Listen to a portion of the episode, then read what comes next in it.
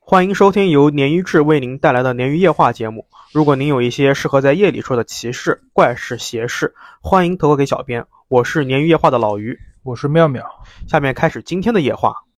好，欢迎收听本期的鲶鱼夜话。欢迎回来。哎，妙老师，你觉得如果是一个警察啊，嗯他遇到这种灵异事件会出什么情况呢？什么逮捕？ 逮捕鬼当当吗场？逮捕吗？我觉得是因为他们会一身正气、阴气横生，所以一般这种嗯不灵异太 的东会西，对影响到他啊对对对，影响不到他们。、有可能啊。啊，那本期的第一个故事呢，就正好是我们的一个前特警狱友哦旭仔的故事。啊嗯因为文笔太好了，所以呢，我就没有改稿子，但他稿子里面是第一人称，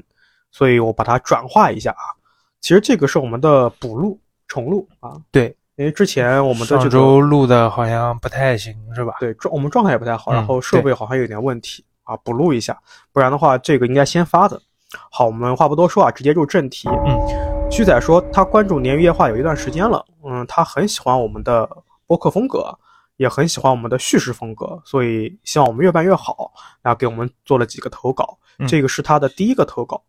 那旭仔呢，简单介绍一下，他本人是他曾经是特警，前特警啊，嗯那这个故事发生在今年的二月十二号，他跟他的朋友，我们下面称他朋友叫做阿元啊，他们两人在这个山里面碰到的故事。那故事发生这一天呢，早上八点钟，旭仔就跟阿元驱车上山，然后准备跟之前一样，在这个山里面的一个废弃的景区徒步。嗯那顺便他们还准备采一些松明。旭仔说这里是豫北的山区，因为当时啊是这个初春时节，所以呢太行山的这个深处啊云雾翻滚，就是可见度会弱一些。加上之前啊下了两天的大雪，所以呢这个潮湿的空气里面呢，虽然潮湿，但是弥漫着这种草木的清香，让他们心情还是比较好的。嗯啊，不远处也会传来鸟类的这种在这种峡谷里面很空灵的这个鸣叫声啊。然后他给我们补充了一下，这个景区呢是两年前暂停营业的，暂停营业之后啊就没有人打理了，一直荒废到了今天。嗯那山这个景区的山顶啊，它是有山门的。从这个山门呢到这个景区的主体部分，就是一个大峡谷之间呢，有两条上山和下山的这个步道。那因为下过雪的原因啊，所以步道上面啊积雪积得挺厚的，也看不见任何就是人的这个足迹，就是脚印，就证明是没人嘛。嗯那这个山涧呢，有两条缆车，是这种缆车线路，已经也是因为荒废的原因，就更是锈迹斑斑。然后上面呢停着的那些当时的这种缆车，各就是吊篮这种东西，也是被这个雪覆盖着的，感觉上就是那种岌岌可危的挂在钢缆上面，嗯就感觉随时可能要掉下来一样。就整个环境，呃，旭仔描述的就是感觉很有一点呃舒服，但是又有点萧瑟。对啊环境很美有种孤独的感觉是吧？嗯对对，荒废的这种荒芜感嘛。然后旭仔说呢，他说刚才说的那两条步道啊，就是上山和下山的步道啊，呃，其实是从山门啊，它会走几公里之后呢，会分出两股岔道，从空中看呢是一个人字形。那旭仔跟阿元呢，他并不是第一次来了，他们，他们一般啊选择左侧的步道，他之所以不去右侧走啊，是因为右侧的那个步道呢，会途经一个就是已经荒废的寺庙啊，啊，而且那个寺庙里面啊，可能比这个景区荒废更久，所以里面杂草丛生，就显得更加的荒。啊嗯那旭仔呢，就跟这个阿明啊、阿元、阿元啊，旭仔跟阿元两个人呢就上山了，进行徒步。中间呢，经历过就是正常的这个徒步旅程，我们就暂且略过啊，没有发生什么特别的事情。嗯，时间就来到了下午两点半。他跟阿元呢折返上山，就是他们下山去采松明嘛，嗯，然后现在是折返上山。那途中呢，突然大雾茫茫，就起雾了。这个其实有一点让我觉得有一点特殊啊，因为我不太徒步啊，我也不太入山。嗯这个上午还好，下午两点半这个时间段，理论上来说是一天最热的时间，一般来说是早早些时候是起雾比较多一对，点，是吧或？者是晚上，嗯，就不不太寻常这个是现象的，。然后能见度就越发的低下了。嗯而且旭仔还注意了，这个步道上啊，只有他们两人上呃下山时的那个脚印，就是几乎就是今天就没有人来，嗯除了他们两个。然后这个步道啊，它其实每隔一公里呢都会有一个小岔路。那这个小岔路呢，一般他们会就是景区会放置一些休息的，比方说休息亭啊，或一些座椅啊之类的。嗯然后旭仔他们这个时候呢，正好到了一个休息亭这边，然后他们两人这时候走走久了嘛，已经走了一个上午了，就休息一下，哎休息一下，嗯有点饿了。他们这种经常徒步的人，肯定都是装备很齐全的嘛。嗯，很有趣的就是他们进了这个亭子之后啊，就从背囊里面取出了一些，呃，怎么讲，徒步的器具吧，嗯器皿，呃，炊具、火炉，然后还有这个哦准备吃饭了。对准备吃饭了，哦，还有刀斧，就是装备真的很齐。嗯他们砍了点柴，就开始架着火开始煮饭了。他们还是很有情趣的啊，他们一边吃饭呢，一边喝茶哦，啊。旭仔说，他们俩喝茶喝到第二壶的时候，这个小亭子周围的浓雾啊，就是这个雾气啊，已经是到了当天最顶峰的时候。旭仔说，怎么形容呢？他说，就像是这小亭子每个柱子之间啊，都被扯上了白色的纱纱网。呃文他文笔果然很好，啊是的，是是吧？对， 很有古风。其实我是在几乎是在半翻译的在说啊，我要是读原文的话，就古风十足、嗯啊。那这个其实也很夸张啊，就是这么大的雾啊，其实在山里面，老于劝这种我们这种完全是零基础的人啊，就千万不要。对他们可能是经验比较丰富，对对就对对对对还行还好。是的，我们普通人就不要在雾天上山啊。对，特别是荒废的景区，因为荒废嘛，它也没人维护，万一出了什么问题也没人救援，对吧？好，我们再回来啊。这个旭仔说啊，他之前不是提到了这个有一个荒废的寺庙嘛？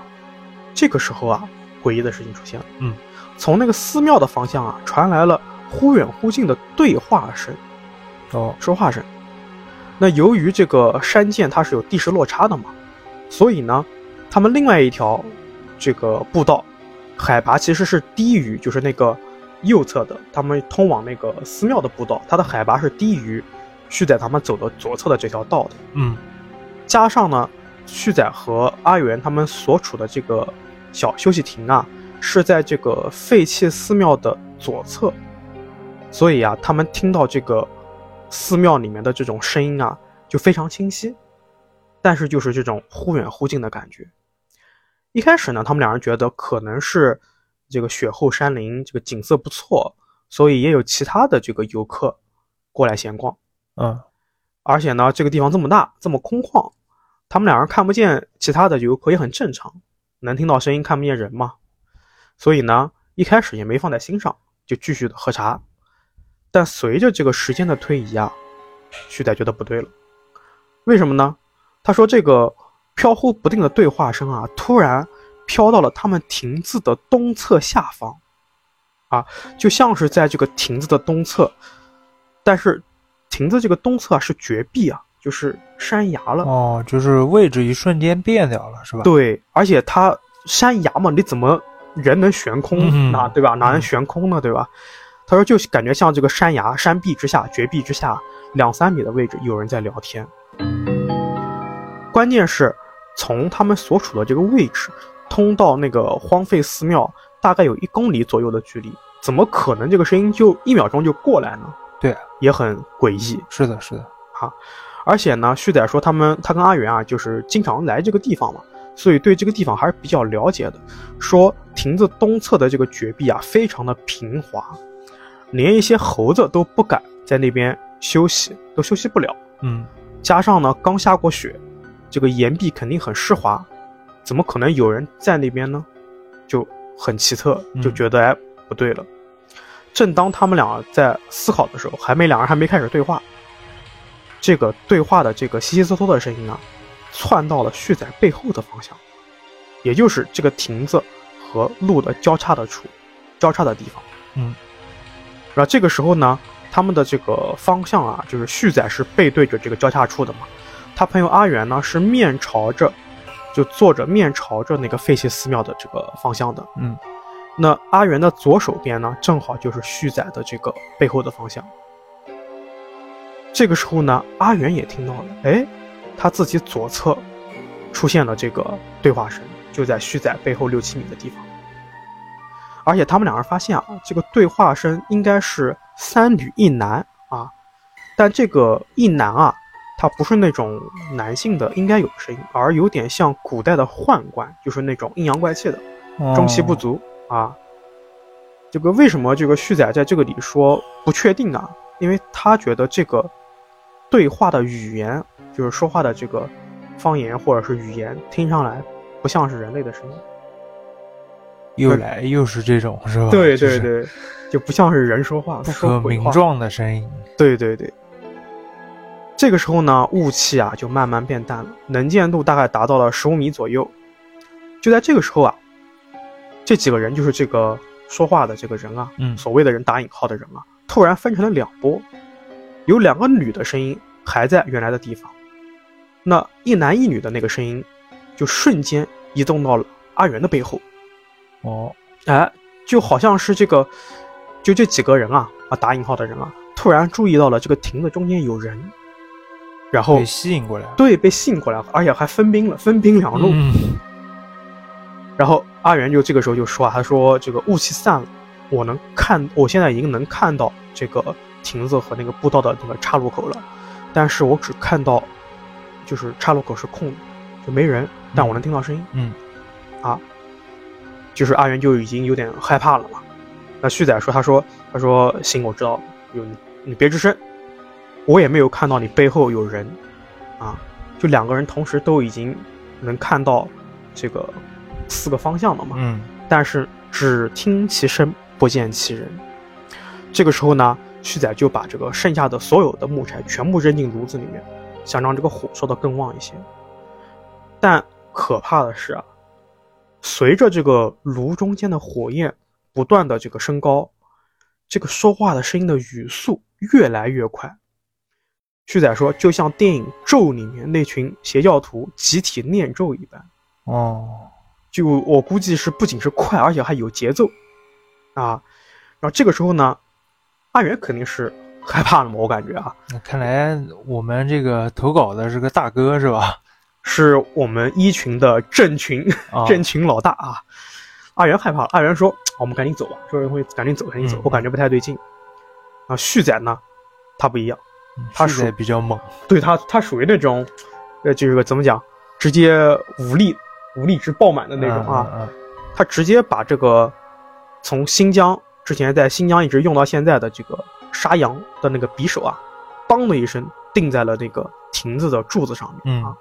然后大骂了几句脏话，说谁在这边一直逼逼赖赖的啊，我这边就没有把他骂脏话的内容讲出来啊，嗯嗯然后就骂了很多脏话，就是说谁在这边逼逼赖赖的，想来烤火就赶紧来，不想来就滚蛋。嗯，顿时，他讲完这个话之后，四周就安静下来了，一点声音都没有了，可以说是刚才的那些声音啊戛然而止。那这个时候呢，阿元还是在劝旭仔说：“啊，我们走吧，走吧，别就别待了。嗯，”旭仔说：“不行，不走，不走，哎，不走，没事儿，好猛我们有刀，啊我们还有斧子，啊！这个火势又烧这么旺，我倒要看看是什么东西敢靠近我们，啊我们把肉吃完再走。”哦啊，对，然后他就说完之后，他还往阿元的饭盒里面夹了一筷子羊肉，嗯两人就继续吃饭了。大概又过了十几分钟，他们这个饭也吃完了，茶也喝完了，已经到了傍晚时分，然后他们就各自收拾行囊，继续走了。没想到啊，嗯，走到这个山途之中啊，这个说话声音又回来了，哦，而且很诡异的是，时而跟在他们身后，时而飘在他们前方，也是只听见声音不见人，特别诡异。嗯那这个时候呢，旭仔就握紧了他手里面的这个匕首，一手握着匕首，另外一手呢握着这个叫做五二零五工兵铲，啊，可能是一个他们这个徒步的专业装备啊。嗯然后他还打着这个三千流明的手电，继续向前走。那一直走到了山门处，也就除了他们两个人早上的这个足迹以外啊，脚印以外啊，就什么足迹都没有，连野生动物的一脚印都没有。其实山里面一直也就他们俩人是吧？对，嗯然后一直到这边，跟着他们的这个声音啊，才逐渐消失。哦，就故事到这边就整体结束了。对，呃，最后呢，这个旭仔给我做了一下他个人的介绍，就是他说他曾经是在新疆某地州从事的这个特警工作，嗯，他曾经参加过大量的抓捕工作，还挨过枪，啊，中过枪哦、好帅啊！啊，而且呢，他还在边境挨过两个月的饿。他说为了那个时候为了活下去啊，生肉都吃。哦，有 respect，啊对，就就真的是怎么讲，给他是百无禁忌啊，就这种，呃，什么阿飘什么的，就肯定都靠近了生的这，个他这个事情纯是靠自己的肉体和叫什么气场、对压的，个人能力把这个事情化险为夷。对，而且我感觉就是，无论是咱们的这个，呃，兵哥哥，还是我们的这个公安干警，他们都是身上就英气勃勃，对就是因为这种正气嘛，对英气、正气和刚气，才逼得这些一般邪物是不敢近身的。是的，是的，对吧？然后旭仔呢，后来还给我补充了一下，他说这个事情之后啊，他还找道门的师傅算了一卦，说呢，因为他也画给我画图了嘛，到时候我们会用在这个动态和我们 B 站视频里面啊。嗯，嗯，当时他们的这个亭子的这个地理位置啊是反攻煞，在风水上面特别容易被周边的煞气冲撞，而且他还查到啊，这条山谷在史书里面记载，在明清的年代有很多旱魃出现，哦，所以，嗯、哎，妙老师，你知道什么是旱魃吗？呃，不是不太知道，不太知道是吧？嗯哎，你听过魁拔这个词吗？有个动漫我听过什么钟馗呀、啊，钟钟馗是捉鬼的，哦，对，其实呢，我就是“拔”这个词啊，不光是旱魃了。我相信，如果说关注恐怖片的狱友肯定不陌生啊，嗯，无论是魁拔、女拔、旱魃等等等等等等，干拔被各种影视作品引用过，特别是早期的那些僵尸片啊，僵尸片引用过。那旭仔他说的这个旱魃是什么啊？哦，我查了一下，最早呢，在这个《诗经》啊，《诗大雅·云汉》里面说，旱魃为略，如荒如坟。啊，子不语的《旱魃卷》卷一，在旱魃这一这个故事里面，也描述到说是柔形披发一足行，就是说这个只有一只脚啊。子不语里面讲的，嗯其实用白话一点的这个说法呢，旱魃它最早也是最普通的一个说法是，因为干旱而死的人，一百天之内呢变成了类似于这种僵尸的这种怪物啊。嗯，而且据说呢，因为就早年间因为干旱而死的人啊，他这个尸体是不腐烂的，就是如果说他的尸体不腐烂，坟上不长草，而且坟头还渗水，那这个尸体就会演化为旱魃鬼。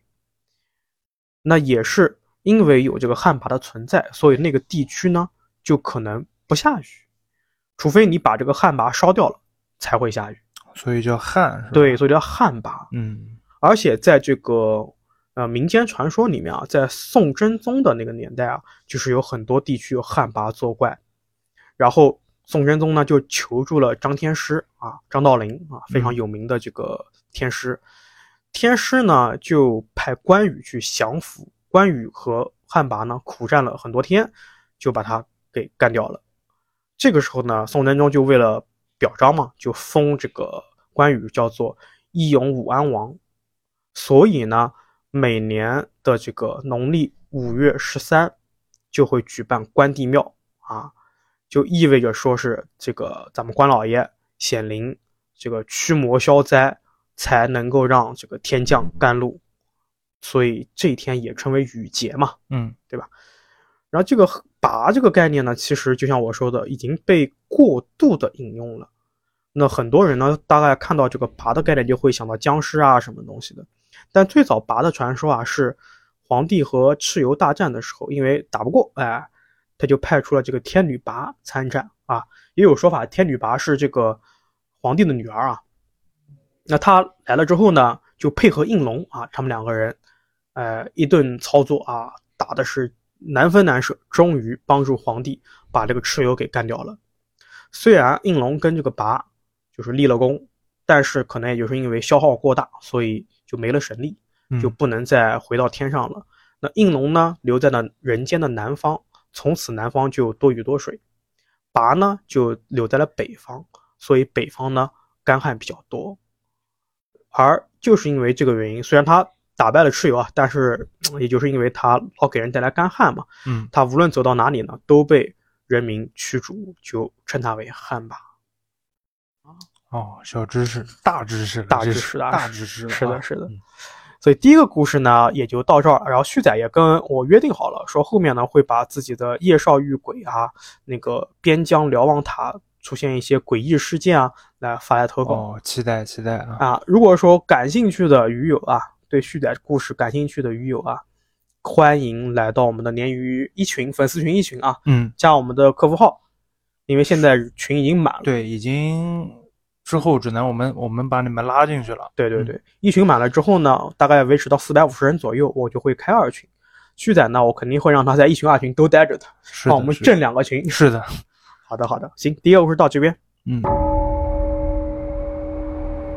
好，第二故事依然是 B 站的鱼友啊，嗯呃，叫喜子啊，好，是我们 B 站的鱼友。喜子说，故事呢大概是发生在一四年到一五年这个时间段，嗯自己当时是小学二年级左右。嗯事情发生之前呢，说自己的性格啊，可可以说是活泼到烦人的地步。嗯可自那件事情发生之后啊，就变得自己生活也变得越来越乱，性格也可以说是一百八十度大反转，变得嗯越来越孤僻了。嗯那时候因为喜子长大了，就开始不再和父母睡，独自一个人睡，嗯，就不免心里有些忐忑啊，嗯因为年纪还小嘛。三四天之后呢，喜子说自己慢慢的已经习惯了自己睡了。那还挺快 啊。对啊，就是嗯习惯习惯嘛，对吧？嗯这天啊，他喜子半夜就突然就醒过来了，本来以为就像之前一样，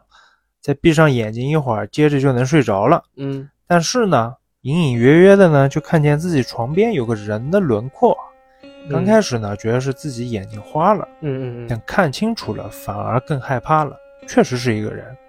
喜子说，那个人影头发搭着，看不清脸，大概是一米六左右，穿着条纹一样的衣服。由于呢头发太长，所以一眼就看出她是个女性。嗯一开始喜子肯定就一般人嘛，肯定以为是自己妈妈，对吧？嗯还小声的试探性的问道：“妈妈。”一遍一遍的问呢，这个人却没有回应。喜子开始慌了，开始害怕，就开始叫了，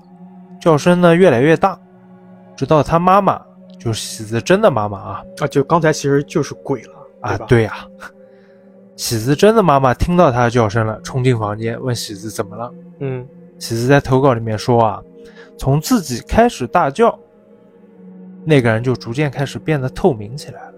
等到自己的妈妈进到自己房间之后啊，嗯，这个人就完全消失了。好有宿命感的这种，是就很巧，就就就是为了给喜子看。对，就显得我感觉很委屈。喜子就，是的，他就赶紧，喜子就赶紧回答妈妈、嗯说说有鬼。嗯妈妈一开始先是一愣，嗯然后就就条件反射嘛，就抱怨了几句，就说、别胡思乱想，赶紧睡吧。嗯然后就自顾自的回房间了。喜子说呢，自己先是有点不甘心，然后又是生气又是害怕，嗯慢慢被磨的只剩下害怕了，担心刚才那个人又出现，嗯但是呢，在惶恐中还是渐渐的睡过去了。嗯可怕的是啊，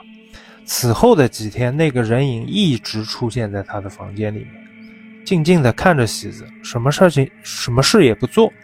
什么话也不说。喜子在投稿里说自己那段时间完全要崩溃了，嗯，反反复复的尖叫。喜子妈妈呢，也是一次次被吵醒了，然后在妈妈赶进房间之前啊，这人影也是一次一次的消失了。也就是说，每次当他妈妈进来的时候，，对，这个人影都消失，就是有点像那种狼来了。就针对喜子，我觉得，对，很绝望。这个这个，我觉得比碰见鬼危险那种还要绝望，就是的不被信任嘛。对，嗯，几个星期之后呢，喜子又习惯了。妈妈妈妈呢，也因为一遍一遍的嘛，也嗯厌烦了，嗯就开始不准喜子在晚上再叫他了。我去，对，喜子他只好就。盯着这个静止的奇怪的身影啊，裹在被子里面哭，也不敢出来上厕所什么的。太绝望了。，对，即便到即便到如今啊，嗯当年养、养喜子说啊，他当年养成那个抱被子睡觉习惯，都延续下来。嗯他给我说啊，即便是大热天没空调，自己也要抱着被子睡，要不然根本就睡不着。就是小时候造成这种心理阴影形成的那种习惯。对，那还是我们接着讲啊，嗯还是那个时期啊，是一个夏天的事嗯情。喜子说自己夏天就可以去爸爸妈妈房间睡了，因为有空调，嗯呃，一起睡嘛，就比较安稳了。嗯但是随着入秋了，天气渐渐转凉，嗯喜子也无可奈何，只能又回到自己房间睡了。呃，情况没有，并没有变好转啊，嗯依然喜子依然是充满恐惧的在睡觉。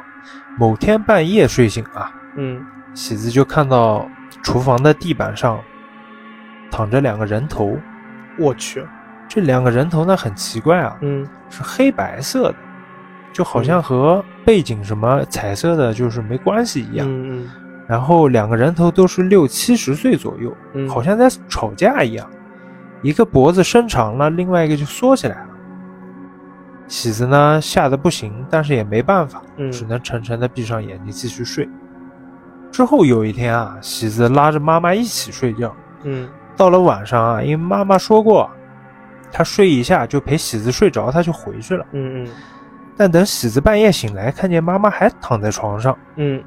那站在床旁边那个人就没有再出现了。今天我晚知上道了，你知道了是吧？我也知 道我了，躺的就是我鸡皮疙瘩起来对了，吧？对，可能是为了，可能喜子是为了得得到一些安全感，嗯自己就尝试伸手摸摸妈妈，完就了想抱抱。完了，随着喜子手伸过去啊，自己的手呢透过了旁边这个人的身体，穿过去了。对，喜子当时就吓醒了，吓得头皮发麻，连忙收回了手。嗯那个女人呢没有动啊，依然还躺在那边。嗯喜子不敢大叫，因为她妈妈不允许她再叫了嗯，她只能闭着眼睛强迫自己睡觉。太绝望了，我觉得。是的。后来啊，妈妈一度怀疑喜子出现幻觉是病理性的啊，嗯就决定带她去医院，嗯通过验血什么一系列检查啊。嗯具体结果呢，妈妈也没有直接告诉喜子，嗯喜子也追问过她，说自己检查是不是有什么问题。嗯奇怪的是呢，妈妈开始用搪塞她一些借口啊，嗯，就是让她放心的话，嗯从来没有正面回答喜子的问题。后来嗯干脆呢就闭口不答了。嗯喜子说，妈妈自自从那天开始就变得很奇怪，和自己小时候记忆里的母亲完全不一样了，然后和自己的关系也逐渐就冷起来、僵起来了。嗯但自从见完床边那个人后啊，喜子感觉自己身体确实是出了一些问题。医生说呢是哮喘，但他检查了几次啊，都是和哮喘相似，嗯，但是有明显的又有一些区别，比如说感冒的时候啊，会呼吸不了，喉咙肿大，每年呢至少要发作个三四次。即便如此啊，他妈妈也不允许喜子缺课，就让他必须去上学。后来啊，妈妈又给他吃了一种药，喜子跟我说那药就是特别难吃的那种啊，嗯味道有点像那种生猪肝榨成汁混在油里面，喜子说，他喝他喝一口啊就能吐三次，我去，但是妈妈呢还是每天监督着他喝，就是坚持了大概有半年，嗯我，喝了半年，我靠，就受不了这个这个这个，想对着就受不了对。对。之后有一天呢，喜子惊奇的发现啊，嗯晚上睡觉床边那个人看不到了，就是再也没有出现过了。就那个人影不见了。对自己生的那种像哮喘的怪病呢，也没有犯过了。但可惜的是呢，感觉自己的妈妈还是一种十分陌生的感觉。就他啊其实吃了那个药之后，他就已经恢复了。对，但是反正故事到这边了嘛，嗯这个故事给我绝望感要比其他故事要重很多啊。不被信任嘛，对对，这个而且又确实被确实这就是家妈妈不允许他叫啊什么的。嗯，这个中期那段和鬼一起躺着睡那个太太太绝望了。是的那哎个喜子这个投稿它是 B 站鱼友嘛？对 B 站也有，其实你换一个思路啊，换一个角度去看啊，首先他妈妈不管通过什么方式啊，求到这个药把他病治好，对吧？嗯那会不会是他之前他母亲知道他就是有一，我记得里面有一段就是他知道这个查完检查完之后啊，他妈并不愿意告诉他具体结果，嗯然后再到他妈给他求了这个药，喜喜子自己觉得妈妈的这个主观情绪有很大的一个变化，跟他很冷漠。嗯，那会不会是因为他要做这个事儿，他必须妈妈必须要这么做才能治好他的病，嗯，有可能、对？吧？换个对角度这样想，对，有可能。其实妈妈虽然觉得，哎，喜子你是不是有一些病理的一些问题，导致你出现幻觉，但嗯她没有完全的去，就是说，呃，都是迷信。然后她带对喜子去检查，她带喜子去看病，然后她被大夫或者是被师傅告知，你女儿的这个病，你只能这样这样这样这样，你就必须远离她，你就必须冷漠她。嗯，有这个可能对吧吧，我只能说，呃，是确实还是，反正我也跟喜子说嘛，也希望他，他现在身体反正是好了嘛，我跟他嗯聊了几句，希望他之后也越来越好吧。对，我希望喜子听到我们的这个故事之后啊，对，也可以换个角度去想一下，是不是真的是这种情况？是的，或者尝试沟通沟通，是的，是的，是不是会好一点？对对对，嗯，行，那这个故事到这边，好的。好，今天的第三个故事呢，来自于我们的老朋友啊，经常有老朋友的投稿啊，嗯这个就是我们的潇潇猪蹄啊，潇潇的投稿，潇潇是我们的网易云的鱼友啊，呃，潇潇这个故事呢是之前水房遇鬼之后的后续哦，啊，没错，潇潇在那个水房里面遭遇到的那个没有实体的灵体啊，确实是真实，就是反正在他的这个主观里面肯定是真实存在的啊。嗯那具体的我就不赘述了啊，大家想复习的话可以听往期啊。嗯，但是这一次的事情啊，可是有实体的啊。小娇说呢，那个事情啊，就发生在水房事件之后没多久。某一天呢，他一夜没睡好，第二天啊要上外科课啊，他是这个学医嘛，哦，他就犯起了困，打起了瞌睡。这个不睡还好啊，一睡就陷入了噩梦。这个噩梦啊，也是特别邪点。梦里面呢，潇潇回到了自己的家已经拆掉的那个房子。那他自己的房间原来是在二楼的，他上去之后啊，发现玻璃全部被漆成了纯黑色。那潇潇说呢，当时屋里面应该是有人的，估计是自己的一个朋友，但是嗯他这个时间啊，他看到这个人之后啊，他对应不上，就是脸跟名字对应不上。嗯看到朋友，但是不知道是谁。此时呢，潇潇发现，哎，突然自己跟姥姥，就同时刚才还在自己房间里边呢，出现在了这个房间外面的客厅里面。与此同时呢，房间的这个黑色窗户打开了，打开之后啊，窗台上面出现了一个京剧里面旦角扮相的纸人。又是纸人，对，又是纸人为什么？就可能这对于咱们大部分国人而言啊，纸人是绕不过去的。确实很恐怖。 而且他说啊，这个纸人啊，他出现在这个窗户后面啊，他不是放在那儿，他在不停的左摇右晃，嗯就好像是不倒翁的那种感觉一样。那纸人呢，就在窗台这边一直摇晃。让潇潇更觉得恐怖的是啊，这个纸人他本来他只是那种淡绝的那种妆容嘛，但不知道为什么，他越看越觉得这个纸人啊像自己，啊，就更恐怖了。我觉得，这倒是第一次，好像对是吧？，对，觉得纸人像自己很恐怖，嗯而且呢，不知道是下意识还是什么原因啊，梦里面的潇潇跟姥姥啊，同时开始伸着手指着纸人，然后他梦做到这边的时候就被吓醒了。嗯那潇潇在投稿里面说呢，他醒了之后啊，就根本没有管，还在上课，就直接跑出教室给他妈打电话了，然后让他妈啊，就是这几天一定要把这个护身符随身带着啊。那潇潇说呢，他这边补充说啊，说水房那个鬼见就是鬼事啊发生之后啊，他也给自己买了桃木枝放在房间里面，嗯，也买了这种三角朱砂的护身符放在枕头下面。但最近几天啊，不知道是因为自己太累还是什么原因啊，潇潇每晚睡着之后啊，他半梦半醒间就能隐隐约约听到小孩子的声音在叫自己名字。那他这里给我投稿的时候说呢，他说我他自己的这个床头啊，确实放了很多娃娃，除了这个一些手办和公仔呢，还有几个 BJD。苗老师，你知道 BJD 吗？就是比较逼真的那种精致的那种娃娃，对啊是吧对对，就是那种说是拥有球形关节的可动的人偶，嗯啊，而且说是起源于欧洲，啊，这个球形关节的这个人偶啊，它不仅是能动啊，它是仿照这个人体标准形态来做的，非常精致。那在每一个关节的部分呢，都装有球形的这种，呃，怎么讲装置，就它每个关节都是能动的。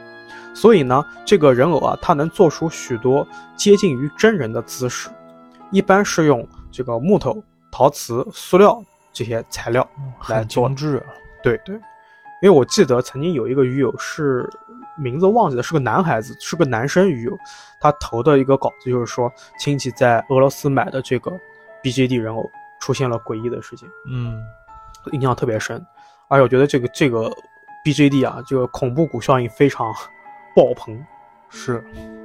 等以后你过生日，我给你送一个。那那不便宜啊！我转手就卖闲 鱼，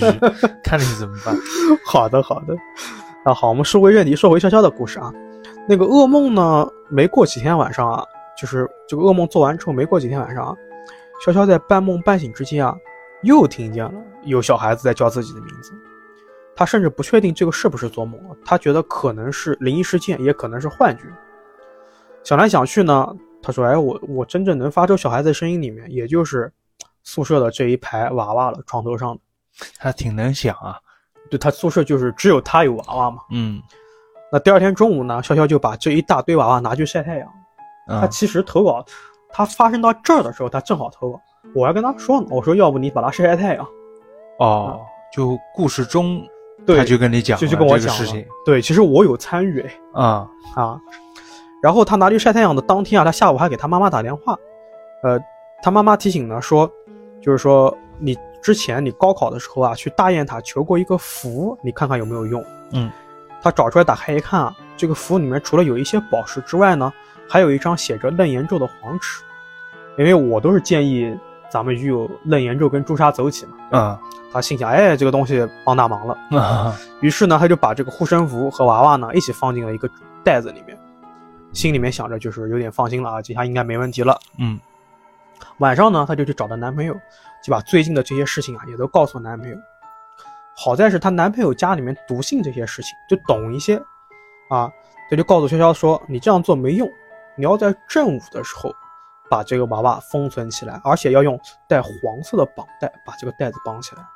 哦”啊，那潇潇也听劝啊，听人劝吃饱饭嘛，嗯她就听了妍的男朋友的这个建议啊，第二天把这个娃娃放在阳台上晒太阳，然后下课的时候就用袋子在正午的时候把它们全部装了起来，并且用这个黄色的绑带封了口，甚至是把楞严咒和护身符，还有网上面买的那些桃枝、桃树枝什么的，全部丢进去了。嗯，然后她也遵循着鲶鱼的传统，在这个枕头旁边放了本民法典，嗯，就字很多的那个。啊，小山的说的这个可以可以，他执行力很强，好吧？是的就对吧？嗯听劝，我讲听人劝吃饱饭嘛。对，果然，哎，潇潇做完这些之后啊，就没有做过噩梦了，也没有哦听到有小孩子好叫转声。了嗯是吧？对对对对对，是的。